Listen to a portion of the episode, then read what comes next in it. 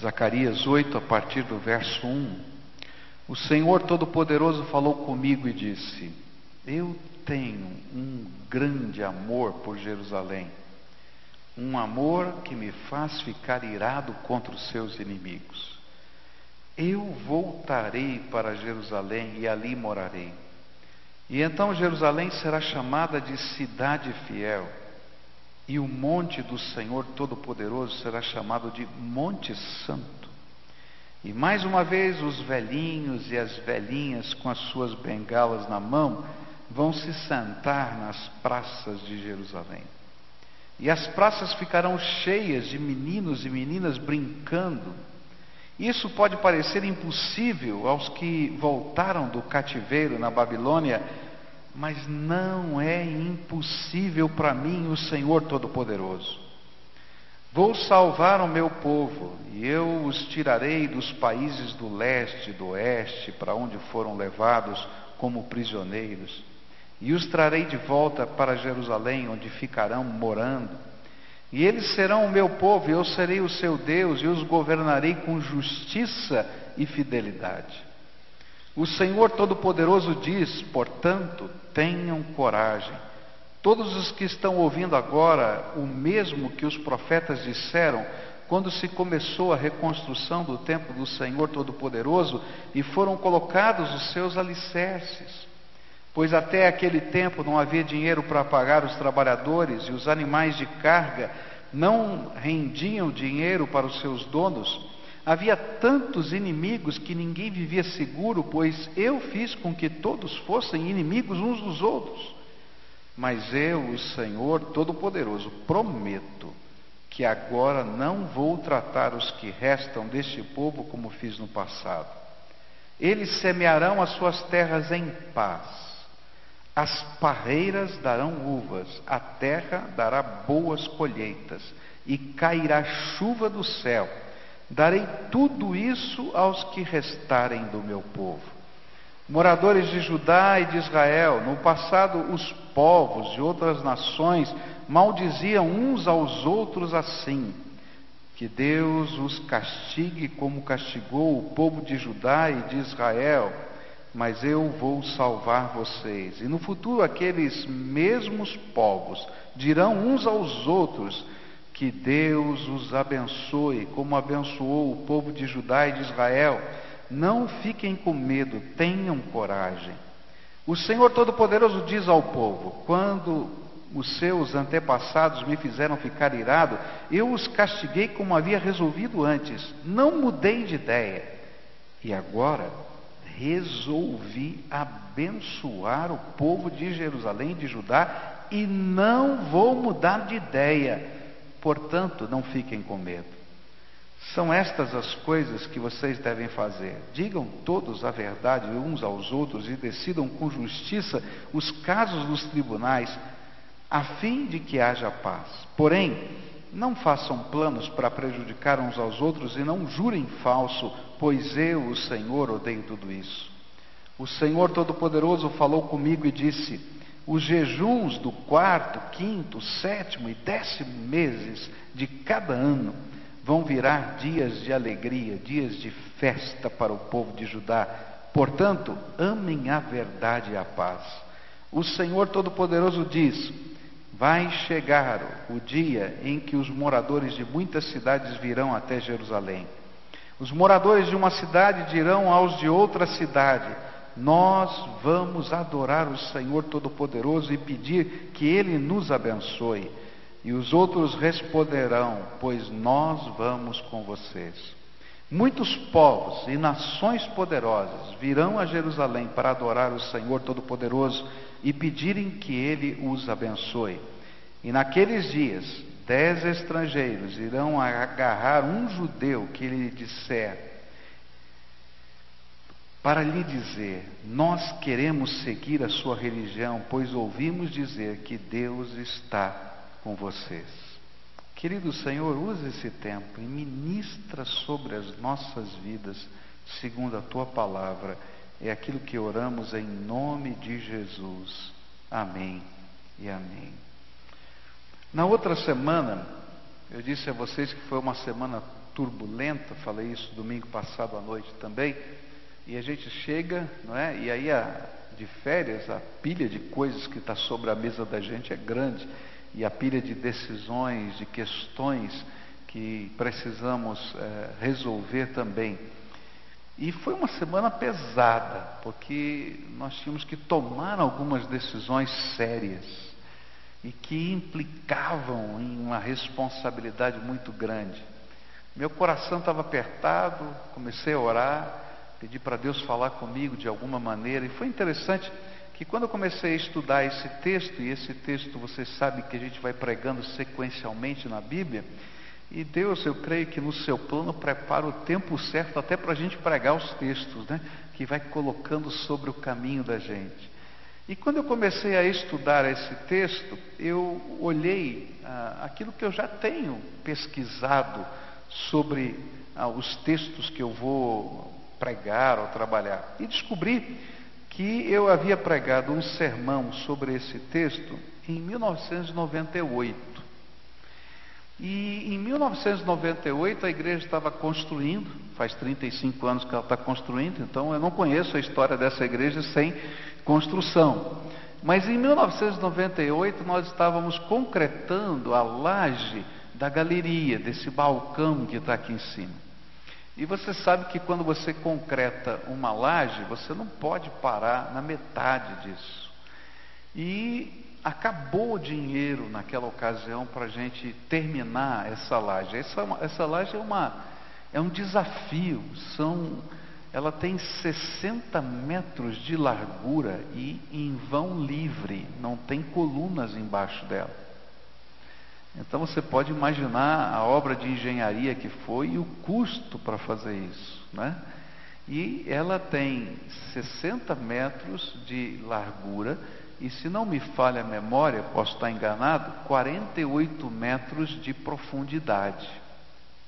Tá? Então imagina a área dessa laje.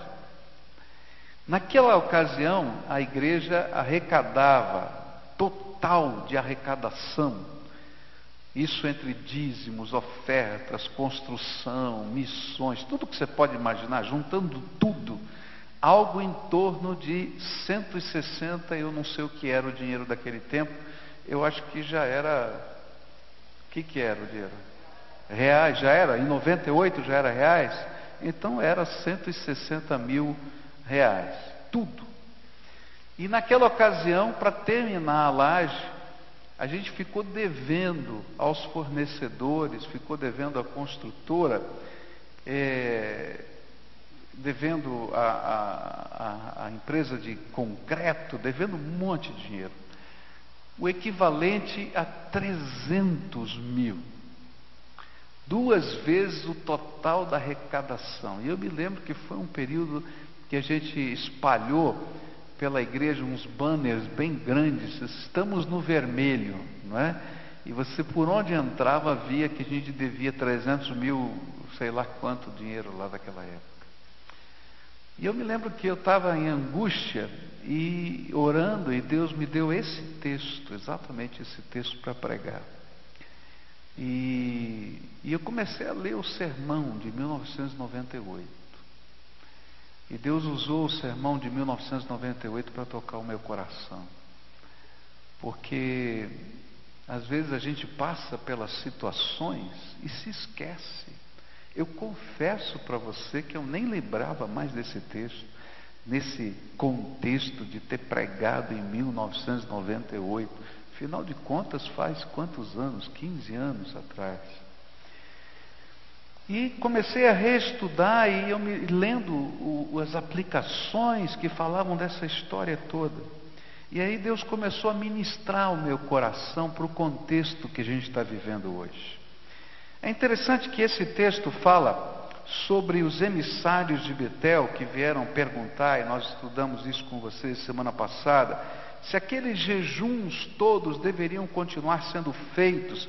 Afinal de contas, eles já estavam em Jerusalém, a cidade estava sendo reconstruída. E a primeira resposta do profeta foi assim: olha, vocês precisam, antes de colocar ou de praticar liturgias, se arrepender e mudar de vida. a primeira coisa que vocês têm que fazer é aplicar os valores de Deus na sua vida. Mas a segunda resposta veio no capítulo 8. E ele continua respondendo àquela indagação da comitiva de Betel, e, e ele muda radicalmente o tom das suas palavras.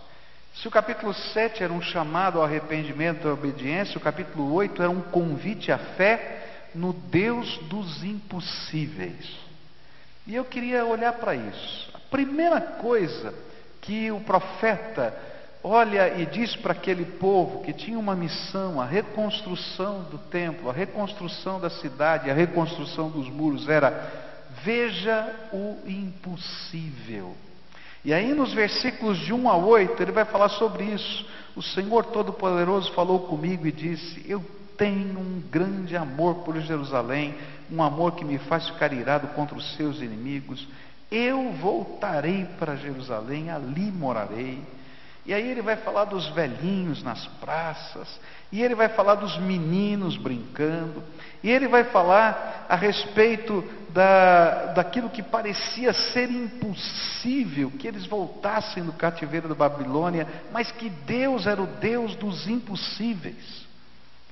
E aí Deus convida aquela nação a enxergar pela fé o que Deus estava vendo a respeito da nação. O que, que Deus estava vendo? Ele estava vendo uma restauração total e completa. Ele estava dizendo: Eu voltei para essa cidade, eu estou aqui, eu estou aqui. A cidade vai se tornar conhecida não mais porque ela foi destruída, mas ela vai ser conhecida porque eu estou aqui nesse lugar. As praças e as ruas da bonita cidade já podiam ser vistas pelos olhos do Senhor, ainda que as pessoas que estivessem andando ali só vissem ruínas. E aqueles velhos que agora podiam ficar nas praças, simbolizavam que haveria longevidades, não mais guerras, onde os jovens morrem jovens no meio das guerras. E as crianças brincando ali representava a paz e a segurança que Deus estaria dando. Mas enquanto o profeta falava, e isso a Bíblia vai nos dizer, porque essa era uma mensagem que era pregada por Zacarias e por Ageu, algumas pessoas choravam porque viam os alicerces do templo sendo colocados e pensavam na glória do primeiro templo e diziam assim: é impossível, é impossível a gente terminar, é impossível que fique tão bonito quanto já foi, é impossível. E aí, Esdras capítulo 3 vai falar exatamente sobre isso. Diz assim: muitos sacerdotes, levitas e chefes de famílias eram velhos e tinham visto o primeiro templo, e eles choravam alto ao verem que os alicerces do novo templo haviam sido colocados, mas os outros que estavam ali gritavam de alegria. E assim ninguém podia saber se o povo gritava de alegria ou se chorava, pois gritavam tão alto que de longe se ouvia o barulho.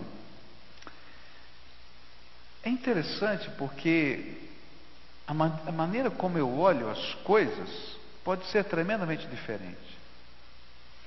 Quando eu cheguei aqui das férias, eu olhei esse gradil todo, eu falei: Senhor, tenha misericórdia.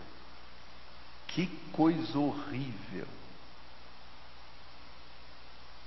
Aí perguntei aos engenheiros: até quando esse treco vai ficar na frente da gente? Ele falou: até janeiro. Eu falei: Senhor, tenha misericórdia. Deu vontade de chorar. Mas, sabe o que Deus falou comigo? Para de ser que nem aqueles velhinhos de antigamente que ficavam olhando para o alicerce do templo e ficava chorando. Veja o que eu vou fazer. E aí Deus começou a dizer para mim: olha para cima, imagina o fogo como vai ficar lindo. Imagina a iluminação como vai ficar linda. Imagina como tudo tiver com os, as poltronas, como vai ficar lindo. Muda o teu olhar. E naquela semana meu coração era: Senhor, esse negócio está ficando impossível. Até janeiro o pessoal vai tirar esse negócio. Como é que eu vou conseguir tempo para fazer tudo o resto, Senhor? E aí o Senhor está dizendo assim: olha com os meus olhos, porque quando eu vejo as situações da vida, eu as vejo com o olhar do Deus dos impossíveis. É tão fácil para a gente olhar a vida e a realidade com os olhares humanos, fala a verdade. E quando a gente olha com o olhar humano, a gente só vê às vezes desgraça e dá vontade de chorar. Mas é tremendo porque o profeta está dizendo: o Deus dos impossíveis está olhando com o seu olhar e está repartindo com você a visão do que ele está fazendo. Enxerga não só alicerce, enxerga a graça, o poder, a misericórdia, a intervenção de Deus. Porque aquele que estava falando era o Deus dos impossíveis. E aí, trechos da palavra de Deus vieram à minha mente. Gênesis 18, 14, onde diz assim, no anúncio do nascimento de Isaac: Há porventura alguma coisa difícil para o Senhor? Jesus, fixando neles o olhar, respondeu aos homens: É isso impossível, mas a Deus tudo é possível. Quando ele falou que era impossível que um rico, ou melhor, era mais fácil que um camelo passasse pelo fundo da agulha do que um rico entrar no reino dos céus.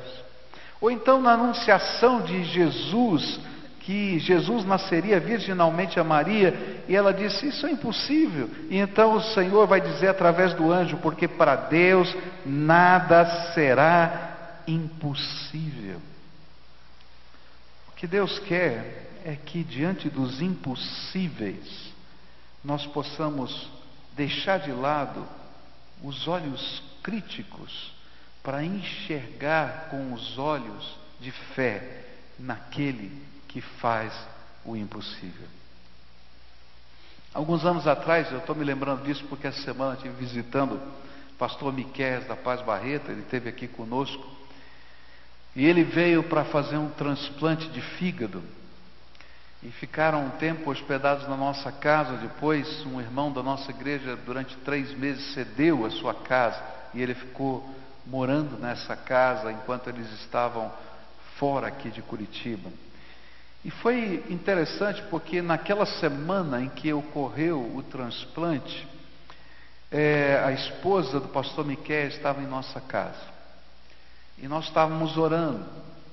E foi a cirurgia. E depois foi a primeira semana depois da cirurgia. E quando eu fui visitar o pastor Miqueias na UTI e olhei para como ele estava, o estado dele, a aparência dele, a fraqueza dele. Eu falei, Senhor, difícil. E eu me lembro que eu fui para casa com esse coração apertado e comecei a conversar com a esposa dele. E sabe aquela conversa assim, olha, se prepara, as coisas estão difíceis, né?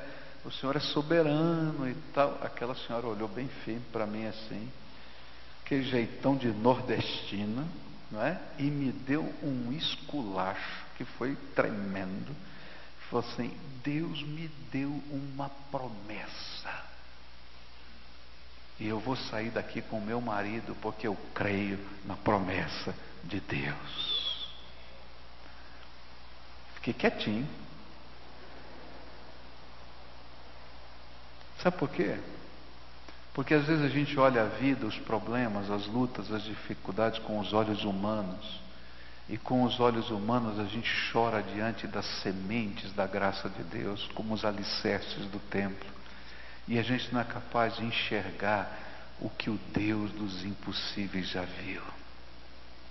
Eu não sei o que você está vivendo, mas eu sei que se o Deus dos impossíveis falar o seu coração, pode crer porque Ele é o Deus dos impossíveis. Mas é interessante que esse texto continua. E os versículos de 9 e 10, versículos 9 e 10, falam da nossa parte nesse processo.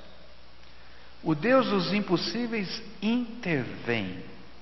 Ele faz um milagre.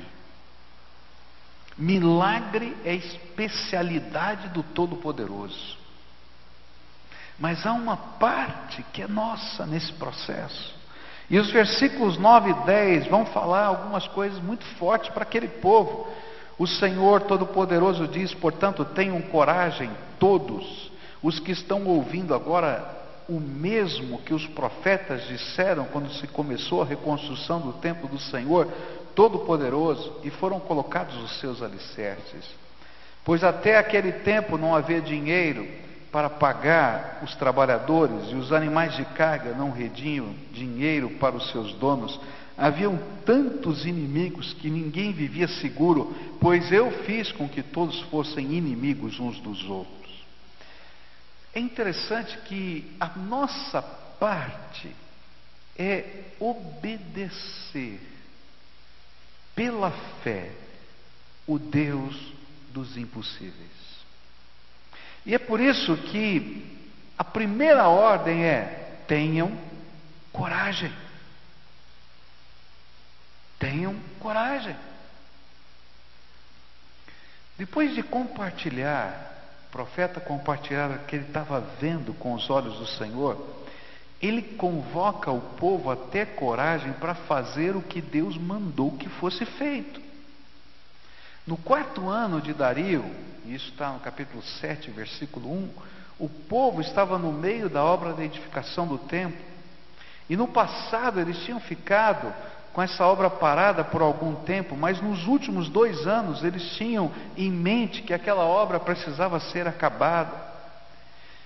O que o Senhor estava dizendo era que o milagre ele faria, como já estava fazendo mas que eles tinham que ter coragem para obedecer à ordem do Senhor. É interessante que a coragem aqui era alguma coisa muito séria, porque durante a obra chegaram os emissários do governador e disseram assim: quem deu autorização para vocês começarem essa construção? Eles já tinham, estavam trabalhando há dois anos, estavam levantando o tempo. E eles foram para embargar a obra. Quem deu autorização? E aí então os líderes disseram assim: Olha, nós temos uma autorização do Ciro, de Ciro, um antigo imperador, que disse que deveríamos construir o templo, isso já tinha feito muitos anos. Mas na verdade, na verdade, nós recomeçamos essa construção porque Deus mandou. E aí então, para intimidar esses, esses homens, eles disseram assim: tudo bem, qual é o seu nome? Qual é o seu nome? Qual é o seu nome? Eu quero o nome de todo mundo que está mandando e todo mundo que está trabalhando. Nós vamos fazer uma lista aqui, porque nós vamos falar direto com Dario, que é o novo imperador, e vocês estão na lista dos subversivos. Essa aqui é a lista negra. E o que Deus estava falando é: não importa se você está na lista negra, eu sou o Deus dos impossíveis. Continua fazendo o que eu estou mandando você fazer. Porque milagre eu sou especialista e eu faço. E interessante é que, por causa da mensagem de Ageu e Zacarias, o povo continua construindo. E esses homens pegaram a lista negra e mandaram lá para Dario. A gente faz a nossa parte e Deus faz os milagres. E olha só o que aconteceu, Esdras capítulo 6 vai nos dizer assim: que quando chegou aquela carta para Dario, ele começou a pesquisar e lembra que lá no governo tinha um homem chamado Daniel e que ele tinha mandado para a cova dos leões e que ele conhecia o Deus Todo-Poderoso porque viu o milagre de Deus. E olha só a resposta que ele manda.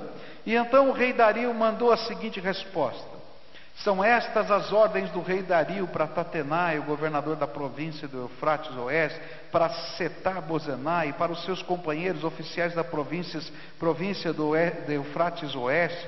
Afastem-se do templo e não proíbam a sua construção. Deixem que o governador de Judá e os líderes israelitas reconstruam o templo de Deus no lugar onde ficava o que foi destruído. E por meio desta carta ordeno que vocês os ajudem na construção.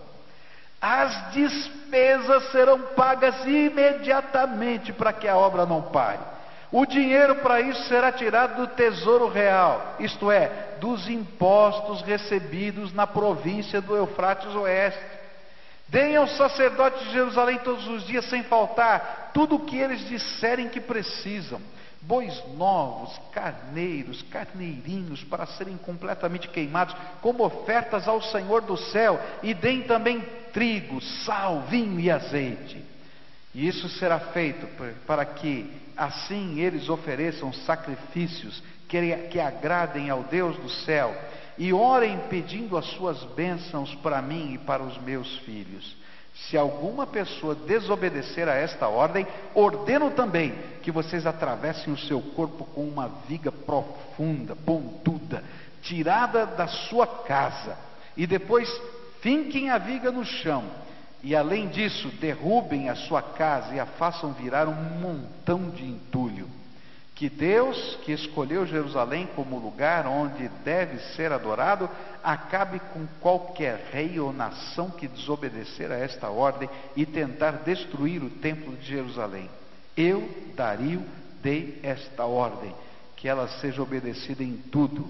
E então o governador Tatenai, Setar-Bozenai e os seus companheiros fizeram exatamente o que o rei tinha ordenado. Milagre. Milagre. Milagre. Especialidade de Deus. Mas sabe qual é a nossa parte? Coragem. Sabe qual é a nossa parte? Fortalecer as mãos para o trabalho determinado pelo Senhor. Coragem de continuar e terminar tudo quanto o Senhor havia mandado fazer. Milagres são problemas de Deus, mas disposição, dedicação desprendida era o que o Senhor esperava deles. Mas para isso eram necessários passos de fé. E esses passos de fé, algumas vezes, eles vão contra a lógica, mas vão a favor da esperança que Deus coloca nos nossos corações. Por isso eles não se importavam com o nome deles na lista negra. E por isso eles tiveram a coragem de dizer: Nós somos servos de Deus do céu e da terra e estamos reconstruindo o templo que um grande rei de Israel construiu e terminou há muito tempo. Na verdade, a realidade era de que, quando deram esta resposta, não havia recursos para fazer o que Deus mandara. E nem haverá enquanto não tivermos a coragem de, pela fé, iniciarmos o que o Senhor nos ordenou. Veja só o que o profeta Ageu disse nesse mesmo tempo. Ageu 1,6 diz assim: Tendes semeado muito e recolhido pouco, comeis, mas não vos fartais, bebeis, mas não vos saciais, vestivos, mas ninguém se aquece, e o que recebe salário, recebe-o para o manter num saco furado. Você já viu alguma coisa parecida? E olha, ele continua, versículos 9 e 10. Esperaste-o muito, mas eis que veio a ser pouco, e esse pouco, quando o trouxeste para casa, eu o dissipei com assopro. Por que causa? Diz o Senhor dos Exércitos: por causa da minha casa que está em ruínas. Enquanto correis cada um de vós a sua própria casa. Por isso, os céus por cima de vós retêm o orvalho e a terra retém os seus frutos. O que a palavra de Deus está ensinando é que quando não cuidamos dos negócios do Senhor, os nossos vão mal. E o Senhor estava naquele tempo convocando o seu povo a dar passos de fé. E eu creio que Deus está convocando hoje o nosso povo, essa igreja, a dar passos de fé. E se eles fossem capazes de crer e confiar no Deus dos impossíveis, Deus mesmo seria a bênção daquela nação. Eu não sei quais são os passos de fé que Deus quer que você dê. Eu estou orando para Deus me falar dos meus passos. Terceira coisa que esse texto me ensina, versos 11 a 17. Os versículos de 11 a 17, Deus faz promessas. Tem uma série de promessas aqui, tremendas de Deus, versos 11 a 17. E o desafio de Deus é: olha, eu sou o Deus dos impossíveis, dê os passos de fé que eu estou mandando e creia, creia que cada uma das minhas promessas vão se cumprir na sua vida. E ele vai dando cada uma dessas promessas, e ele está falando aqui coisas tremendas, ele vai dizer assim: que da mesma maneira como ele não ouvia as orações daquele povo por causa do pecado, agora ele tinha determinado que ele ia ouvir abençoar esse povo.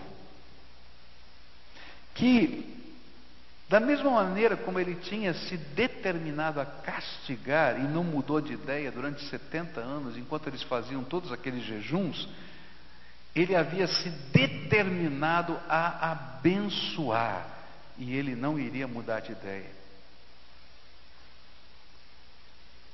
Ele estava dizendo que nada iria mudar, porque ele ia derramar a graça dele. E aí ele começa a pro prometer as bênçãos que viriam, mas que eles deveriam continuar mantendo os valores que Deus tinha ensinado no passado e no presente. O que, que Deus estava querendo? É que eles contassem. Crer é contar com as promessas de Deus. Por quê? Porque elas são verdade absoluta. Quando Deus do seu trono decreta alguma coisa, mesmo que você não tenha visto nada, já aconteceu, porque Deus é Deus. Eu fico imaginando, essa cena sempre mexe comigo, porque Deus vê o que eu não vejo. E dar passo de fé é complicado. Imagina o coitado do Josué. Ele está substituindo Moisés. Moisés era um homem de Deus tremendo. Lembra?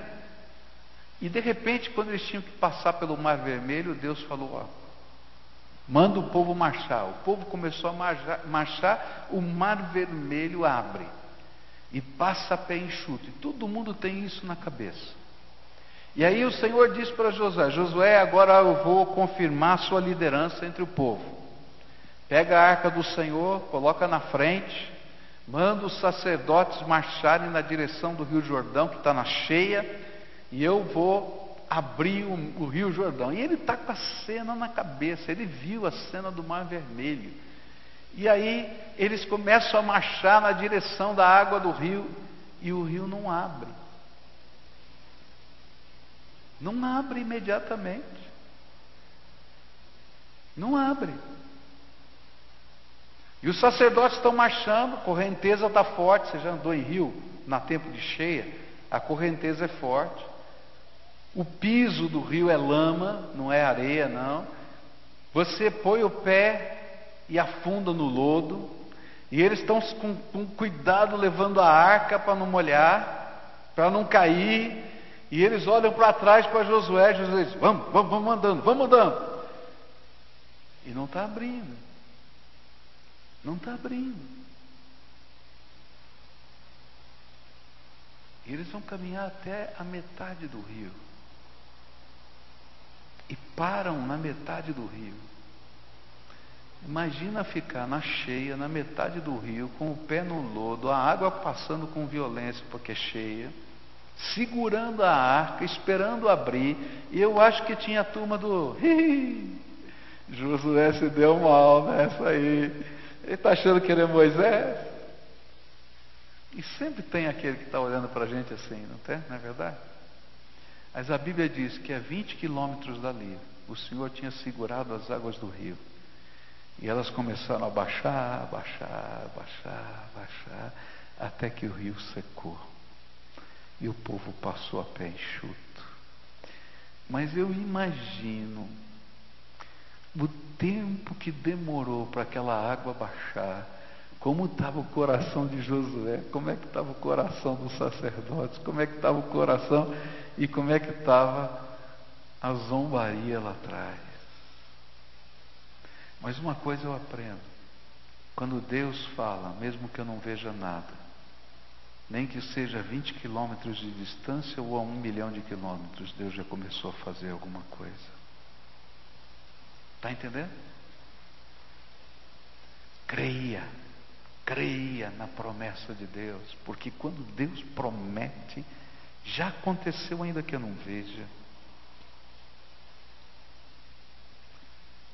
Última coisa que eu queria deixar com vocês nessa manhã. Quando a gente tem coragem de crer no Deus dos impossíveis, sabendo que Ele é o Deus dos impossíveis, a dar passos de fé, a tomar posse das promessas de Deus. Então, os dias de tristeza vão se transformar em celebrações do poder de Deus e da graça. E ele diz: o jejum de tal mês, tal mês, tal mês, quatro jejuns no ano, não vão ser mais jejuns, serão festas de adoração e louvor a Deus, porque vocês vão ver os meus milagres. Eu sei que Deus talvez o trouxe aqui para ouvir esse sermão de novo, que alguns estavam aqui domingo à noite. Tem um pastor que estava numa igreja, pastor novo, convidado, e ele começou a pregar, pregou o primeiro sermão, a igreja ficou muito feliz. Passou o segundo domingo, ele pregou o mesmo sermão, e a igreja ficou preocupada: o que está acontecendo? Passou o terceiro domingo, ele pregou o mesmo sermão. E aí os líderes estavam ficando já nervosos, marcaram uma reunião com o pastor e disseram assim: Pastor, já há três domingos que o senhor está pregando o mesmo sermão. E ele disse: É. E aí então foi o quarto domingo, e adivinha o que ele fez? pregou o mesmo sermão, aí ninguém aguentava mais, quatro vezes seguidas. E aí então fizeram uma reunião de um grupo grande e disseram: Pastor, quatro domingos o senhor prega o meu, meu sermão, o senhor não tem outro sermão? Tenho. O problema é que vocês não praticaram o primeiro, então vou repetir até vocês praticarem. Não, não vou fazer isso não, né? Mas o que eu quero dizer para você é o seguinte: Na sua vida pessoal, Deus trabalha assim. Deus fala ao nosso coração, toca a nossa alma. A gente está vivendo situações de luta, de problemas, de dificuldades. E a gente vai orar e diz assim: Filho, eu sou o Deus Todo-Poderoso. Você é capaz de crer em mim? Na tua vida pessoal, o Espírito Santo vai dizer assim para você: Tenha coragem, eu sou contigo, por onde quer que andares. Na sua vida pessoal, em alguns momentos, o Espírito Santo vai te dar promessas. Ele vai dizer, filho, vou fazer isso, vou fazer aquilo na tua vida. E nem sempre a gente vê imediatamente. A gente tem que tomar posse dessas promessas e se firmar nelas contra aquilo às vezes que a gente enxerga e vê na vida. Na nossa vida pessoal, a gente jejua e chora tantas vezes, porque as lutas são grandes. Mas quando a gente vive pela fé, todo jejum um dia vai virar louvor a Deus, porque Deus está agindo. Isso vale para a sua vida. Mas na nossa vida como igreja, nós estamos num momento decisivo. Falta bem pouquinho para a gente celebrar o centenário dessa igreja. E nós temos um sonho. E não é um sonho humano. Deus colocou esse sonho nos nossos corações terminar a obra desse templo, desse santuário, até o dia 13 de maio de 2014. Quando a gente olha humanamente, tem tanta coisa ainda para fazer. e a gente vê esse gradil tudo aqui na frente, dá até desânimo. Mas eu creio no Deus dos impossíveis, você crê? Eu creio nas promessas que Ele nos deu, você crê? Eu creio que o dia 13 de maio de 2014 vai ser um dia de festa. Agora tem uma parte que é minha e que é sua, que são os nossos passos de fé. Eu não tenho dúvida que nós precisamos de milagres para isso acontecer. Mas quem é o especialista em milagres? Deus. Agora, o que é a minha parte? Deus não vai fazer. Você está entendendo? O que é a minha parte, Deus não vai fazer. E o desafio que eu tenho para você é que você ore a Deus e pergunte: o que é que é a sua parte nesse desafio de fé? Como parte desse povo, como parte dessa igreja. Que você reúna a sua família e pergunte: Senhor, qual é a nossa parte? Eu não sei o que é, porque cada um tem um estilo de vida diferente, cada um está vivendo um momento diferente. E qualquer coisa que eu falar, talvez nem seja cabível para o momento que você está vivendo. Mas quando a gente fala com Deus, Deus revela, Deus toca. Às vezes a gente até esperneia um pouquinho, porque mexe com algumas coisas que parecem ser segurança para nós. Mas aí a gente vai descobrir que a nossa segurança é o Senhor. Essa semana eu e Cleusa estávamos orando para saber qual é a nossa parte. Eu não posso pregar um sermão desse se eu não estiver disposto a fazer a minha parte. E a gente ficou pensando, bom, qual é a nossa parte? Nós pensamos, vamos dar o apartamento que nós moramos para a igreja. Aí falou, vai ser complicado, porque ele está penhorado, porque a gente já deu ele em penhora para o empréstimo. Aí eu tenho que pagar o empréstimo e não vou conseguir dar muita coisa. Aí ficamos fazendo conta. O que, que a gente tem? Não tenho tanta coisa assim.